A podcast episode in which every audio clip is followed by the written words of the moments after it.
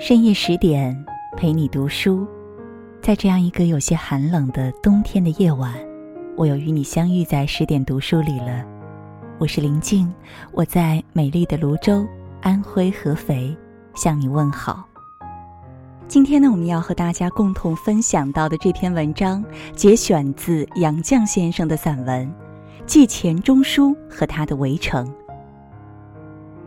杨绛先生不愧为文章大家，通过本文使普天下钱迷心目中的钱钟书多了几分痴气、淘气，而少了几分仙气和学者气，从而使文化昆仑的钱钟书更为平易近人，也更为普通读书人所喜爱。要认识作者，还是得认识他本人，最好还是从小时候起。钱钟书一出世就由他伯父抱去抚养，因为伯父没有儿子。据钱家的坟上风水，不旺长房，旺小房。长房往往没有子息，便有也没出息。伯父就是没出息的长子，他比钟书的父亲大十四岁。二伯父早亡。他父亲行三，叔父行四，两人是同胞双生。钟书是长孙，出四给长房。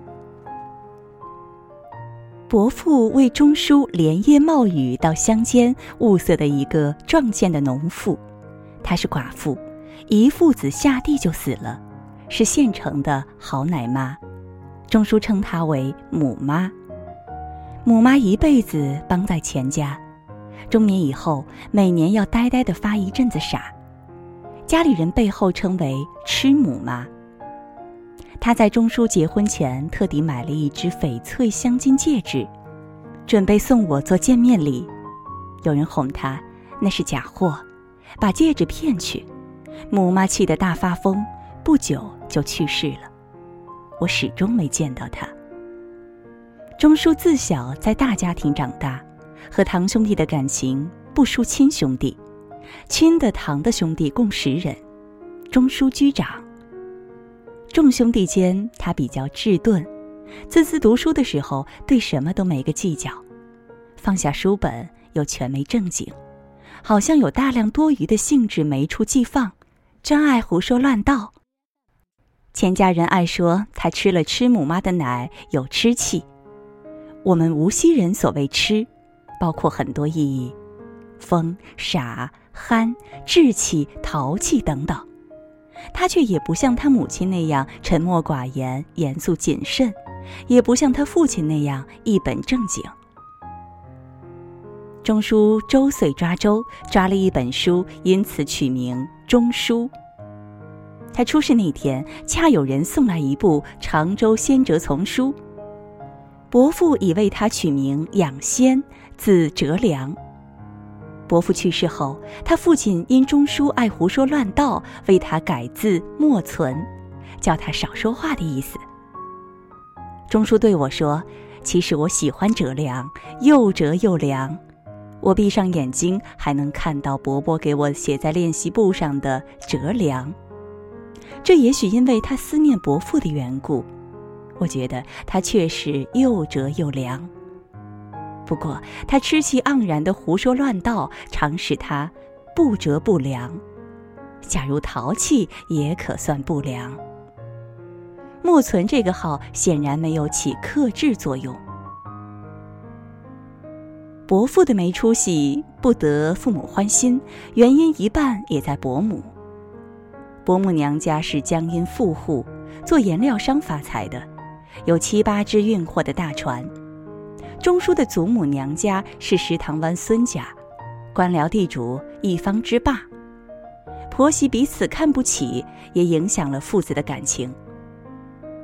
伯父中了秀才回家，进门就挨他父亲一顿打，说是杀杀他的士气。因为钟书的祖父虽然有两个中举的哥哥，他自己也不过是个秀才。钟书不到一岁。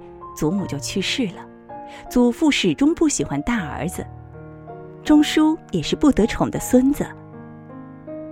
钟书四岁由伯父教他识字，六岁入秦氏小学，现在他看到人家大讲比较文学，就记起小学里造句：“狗比猫大，牛比羊大。”有个同学比来比去，只是狗比狗大，狗比狗小，挨了老师一顿骂。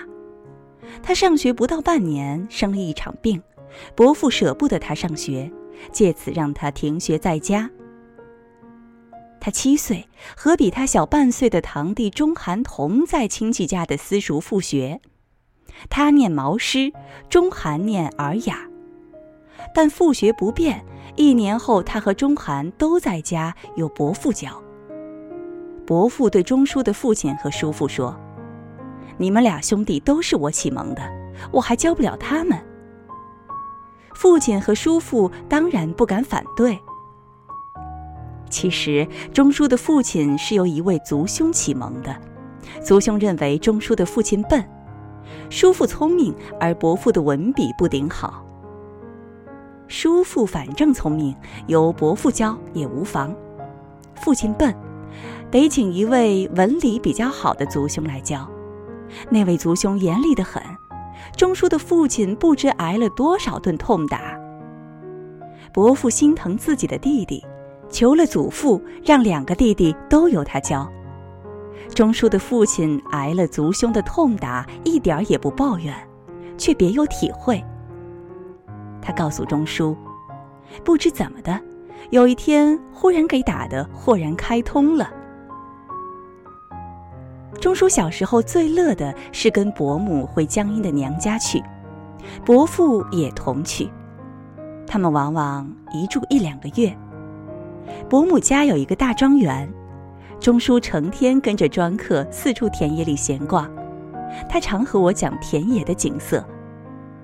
一次大雷雨后，河边树上挂下一条大绿蛇，据说是天雷打死的。伯母娘家全家老少都抽大烟，后来伯父也抽上了。钟书往往半夜醒来，跟着伯父伯母吃半夜餐，当时快乐得很。回无锡的时候，吃足玩够，还穿着外婆家给做的新衣。可是，一回家他就担忧，知道父亲要盘问功课，少不了挨打。父亲不敢当着哥哥的面管教钟书，可是抓到机会就着实管教。因为钟书不但荒了功课，还养成了不少坏习气，比如晚起晚睡、贪吃贪玩等。钟书十一岁，和钟涵同考取东林小学一年级，那是四年制的高等小学。就在那年秋天，伯父去世，钟书还未放学，经家人召回，一路哭着赶回去，哭叫伯伯。伯父已不省人事，这是他生平第一次遭受的伤心事。钟书上了四年高小，居然也毕业了。钟涵成绩斐然，名列前茅。他只是个痴头傻脑、没正经的孩子。伯父在世时自愧没出息，生怕坟上风水连累了四给长房的钟叔。原来他家祖坟下手的一排排树高达茂盛，上手的细小痿弱。上手的树当然就代表长房了。伯父一次私下花钱向理发店买了好几斤头发，叫一个佃户陪着，悄悄带着钟叔同上祖坟去，把头发埋在上手几旁树的根旁。他对钟书说：“要叫上手的树荣盛，将来你做大总统。”那时候钟书才七八岁，还不懂事。不过，多少也感觉到那是伯父背着人干的私心事儿，所以始终没向家里任何人讲过。他讲给我听的时候，语气中还感念伯父对他的爱护，也惊奇自己居然还有心眼为伯父保密。钟书十四岁，和钟涵同考上苏州陶屋中学。父母为他置备了行装、学费、书费之外，还有零用钱。他和钟涵同往苏州上学，他功课都还不错，只算术不行，钟书二十岁，伯母去世，那年他考上清华大学，秋季就到北京上学。他父亲收藏的《仙儿家书》是那时候开始的。他父亲身后，钟书才知道，父亲把他每一封信都贴在本子上珍藏。信写得非常有趣，对老师、同学都有生动的描写。可惜钟书所有的家书，包括写给我的，都由回路军收集去了。钟书在清华的同班同学饶于威，一九八六年在新加坡或台湾写了一篇《清华的回忆》，有一节提到钟书。同学中，我们受钱钟书的影响最大，他的中英文造诣很深，又精于哲学及心理学，终日博览中西新旧书籍。最怪的是，上课时从不记笔记。只带一本和课堂无关的闲书，一面听讲，一面看自己的书。但是考试时总是第一。他自己喜欢读书，也鼓励别人读书。据钟叔告诉我，他上课也带笔记本，只是不做笔记，却在本子上乱画。现在，美国的徐振德君和钟书是同系同班。他最终因钟书夺去了班上的第一名，曾想揍他一顿出气，因为他和钟书同学之前经常是班上第一的。一次偶有个不能解决的问题，钟书向他讲解了，他很感激，两人成了好朋友，上课常同时坐在最后一排。许军上课时注意一个女同学。钟书就在笔记本上画了一系列徐眼变化图，在同班同学里颇为流传。钟书曾得意地画给我看。一年前，许军由美国回来，听钟书说起徐眼变化图，还忍不住大笑。钟书在他父亲的教导下发奋用功，其实他读书还是出于喜好，只似馋嘴佬贪吃美食。时长很大，不择精粗，甜咸杂进。极俗的书他也能看得哈哈大笑，戏曲里的插科打诨，他不仅且看且笑，还一再扮演，笑得打跌。精微深奥的哲学、美学、文艺理论等大部著作，他像小儿吃零食那样吃了又吃，厚厚的书一本本渐次吃完。诗歌更是他喜好的读物，重的拿不动的大字典、词典、百科全书等，他不仅挨着字母逐条细读，见了新版本还不厌其烦地把新条目增补在旧书上。他看书常做些笔记。钟书的痴气，书本里灌注不下，还洋溢出来。我们在牛津时，他午睡，我临帖，可是一个人写写字，困上来便睡着了。他醒来见我睡了，就饱沾浓墨，想给我画个花脸。可是他刚落笔，我就醒了。他没想到我的脸皮比宣纸还吃墨，洗尽墨痕，脸皮像纸一样快洗破了。以后他不再恶作剧，只给我画了一副肖像，上面再添上眼睛和胡子。聊以过瘾。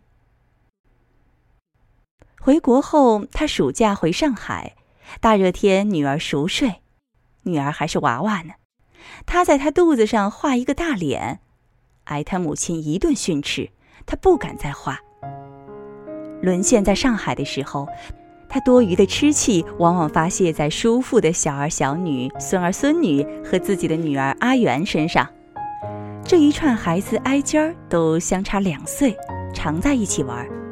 有些语言在不文明或臭的边缘上，他们很懂事似的注意避忌。钟叔变着法儿，或做手势，或用切口诱他们说出来，就赖他们说坏话。于是，一群孩子围着他吵呀打呀，闹个没完。他虽然挨了围攻，还俨然以胜利者自居。他逗女儿玩，每天临睡在他的被窝里埋置地雷，埋得一层深入一层。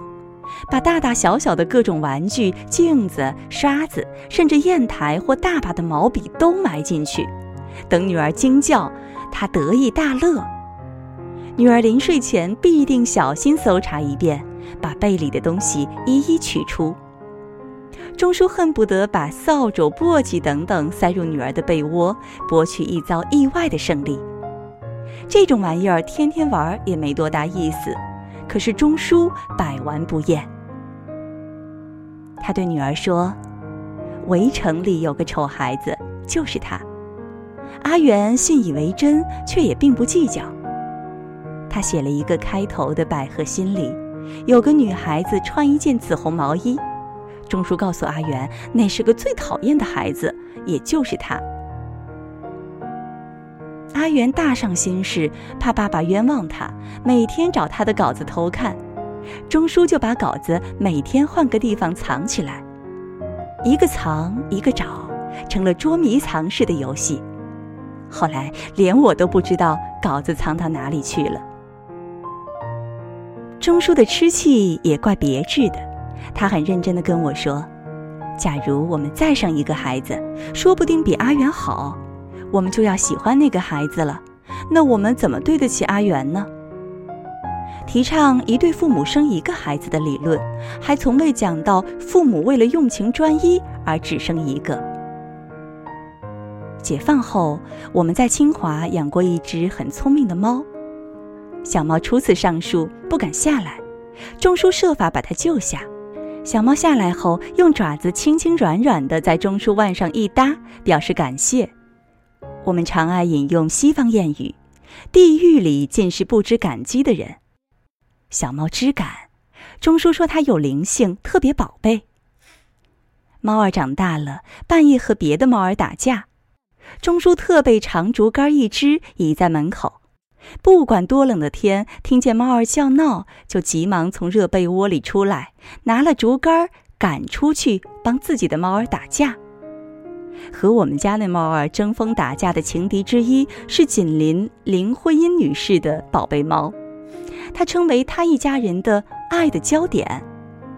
我常怕钟叔为猫而伤了两家的和气，引用他自己的话说：“打狗要看主人的面。”那么。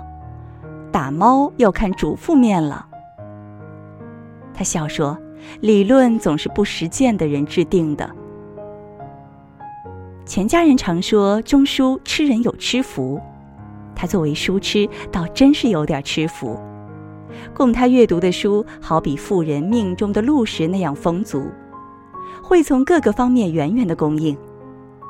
除了下放期间，他只好反刍似的读读自己的笔记。和携带的字典，新书总会从意外的途径到他的手里，他只要有书可读，别无营求。这又是家人所谓吃气的另一表现。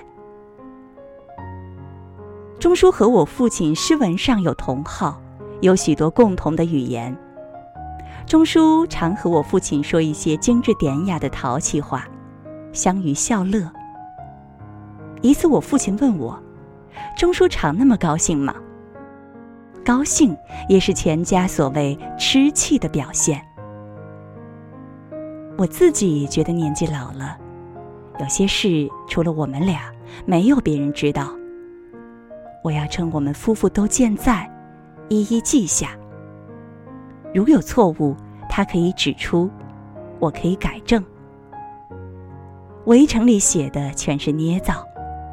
我所记的，却是事实。这是今晚我们的十点读书当中和您共同分享到的，来自于杨绛所写到的《写围城的钱钟书》。读完以后，你有没有对钱老先生有着刮目相看的感觉呢？如果你喜欢这篇文章，也欢迎大家在文章的底部给我们留言点赞。更多美文，也欢迎大家关注我们的微信公众号“十点读书”。我是林静，感谢你的聆听。如果有缘，在某一个深夜的十点，我们将依然重逢在这里。也祝你每晚好梦。